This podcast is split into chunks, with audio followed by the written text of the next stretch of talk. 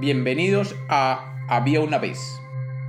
Hoy tenemos la séptima y última parte del cuento En la diestra de Dios Padre del escritor colombiano Tomás Carrasquilla.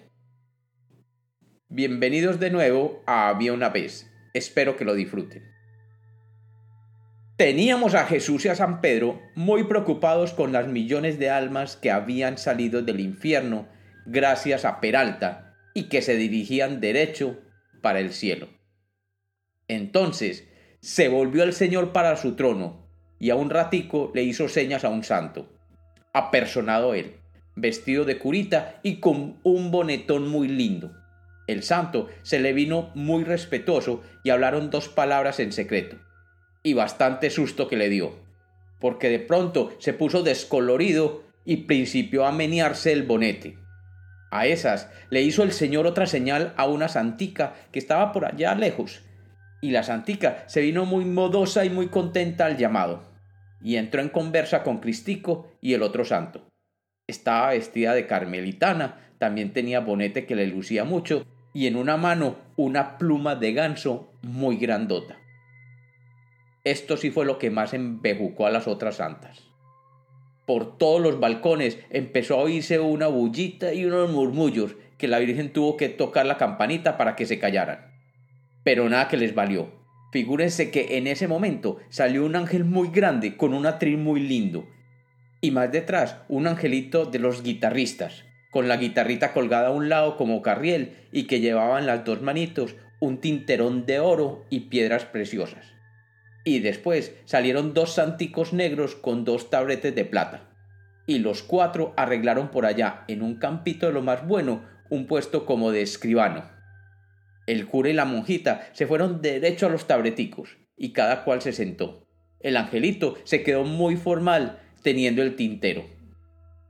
Valientes criaturas las de mi Dios. En este angelito, él sí se esmeró.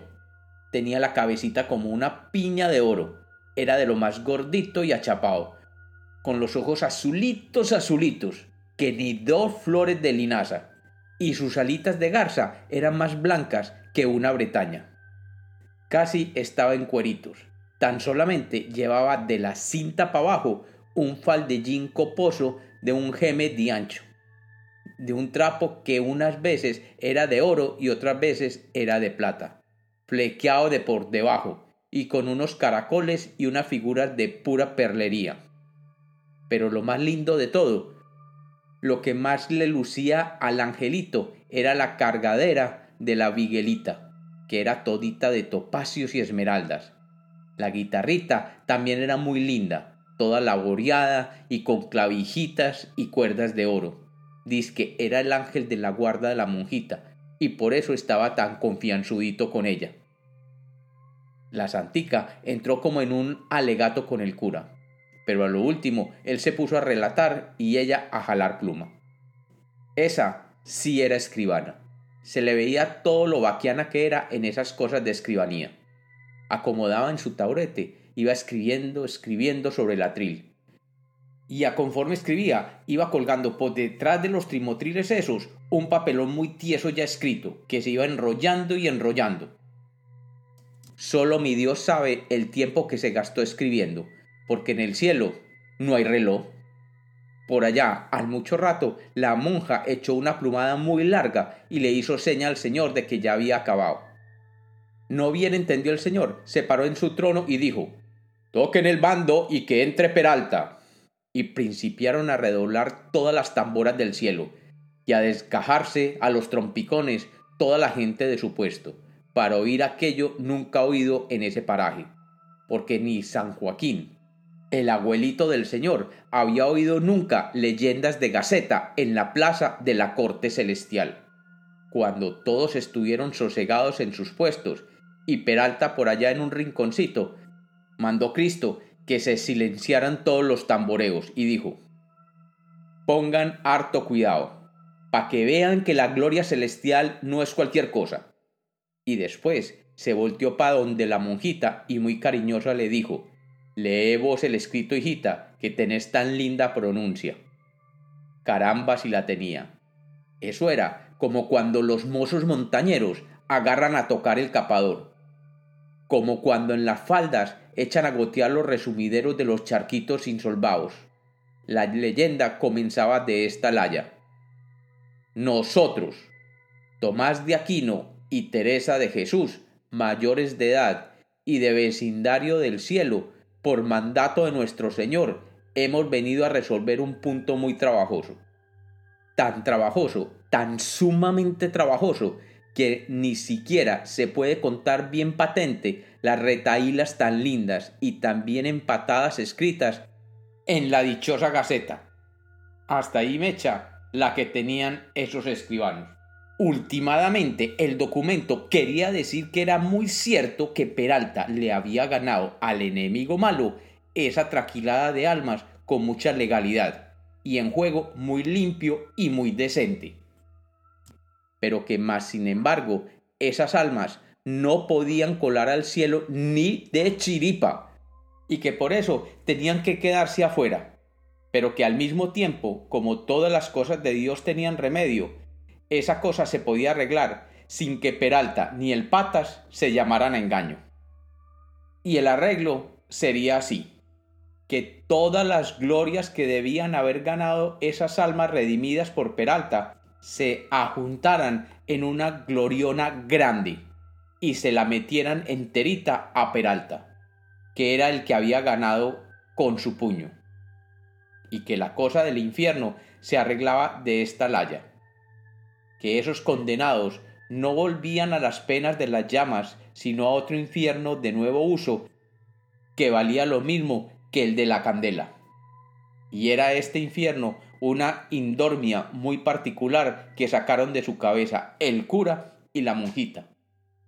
Esta indormia dice que era de esta moda, que mi Dios echaba al mundo treinta y tres mil millones de cuerpos, y que en esos cuerpos les metían adentro las almas que sacó Peralta de los profundos infiernos. Y que estas almas, aunque los taitas de los cuerpos creyeran que eran para el cielo, ya estaban condenadas en vida, y que por eso no les alcanzaba el santo bautismo, porque ya la gracia de mi Dios no les valía, aunque el bautismo fuera de verdad, y que se morían los cuerpos y volvían las almas a otros cuerpos y después a otros y seguía la misma fiesta hasta el día del juicio final. Y que de ahí en adelante las ponían a voltear en rueda en el infierno, por sécula seculorum. Amén. Que por todo esto, quis que aquí hay en este mundo una gente tan canónica y tan mala que goza tanto con el mal de los cristianos, porque ya son gente del patas, y por eso es que se mantienen tan enjunecidos y padeciendo tantísimos tormentos sin candela. Esto quisque son los envidiosos, y por eso quisque fue que el enemigo malo no quiso arriesgar las almas aquellas del infierno, porque éstas también eran de envidiosos. Peralta entendió muy bien entendido el relato, y muy contento que se puso, y muy buena que le pareció la enguandia. Pero este Peralta era tan sumamente parejo que ni con todo el alegrón que tenía por dentro se le vio mover las pestañas de ternero. Ahí se quedó en su puesto como si no fuera con él, pero de golpe se vio solo en la plaza del cielo. Aquello era una cosa redonda, enladrillada con diamantes y piedras preciosas de todo color, que hacían unas labores como los dechaos de las maestras. En redondo había una ringlera de pilas de oro que chorreaban agua florida y pachulí de la gloria. Y cada una de estas pilitas tenía su jardinera de cuanta flores Dios ha criado, pero toditas de oro y de plata. También era de oro y de plata el balconerío de la plaza, y al mismito, frente a la entrada, estaba el trono de la Santísima Trinidad. Era a modo de una custodia muy grandota, encaramada en unos escalones muy altos. En el redondel de la custodia estaba el Padre y el Hijo, y allá, en la punta de arriba, estaba prendido el Espíritu Santo, ale abierto y con el piquito de pa' abajo. De la punta del piquito le salía un vaho de luz mucho más alumbradora que la del mismo sol. Y esa luz se regaba y se desparpajaba por arriba y por abajo de frente y por todos los costados del cielo.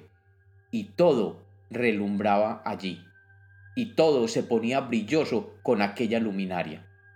El Padre Eterno, que en todas las bullas de Peralta no había hablado palabra, se paró y dijo de este modo Peralta, escoge el puesto que querás. Ninguno lo ha ganado tan alto como vos, porque vos sos la humildad, porque vos sos la caridad. Allá abajo fuiste un gusano arrastrado por el suelo. Aquí sos el alma gloriosa que más ha ganado. Escoge tu puesto. No te humilles más, que ya estás ensalzado. Y entonaron todos los coros celestiales el trisagio de Isaías. Y Peralta, que todavía no había usado la virtud de achiquitarse, se fue achiquitando, achiquitando, hasta volverse un peraltica de tres pulgadas.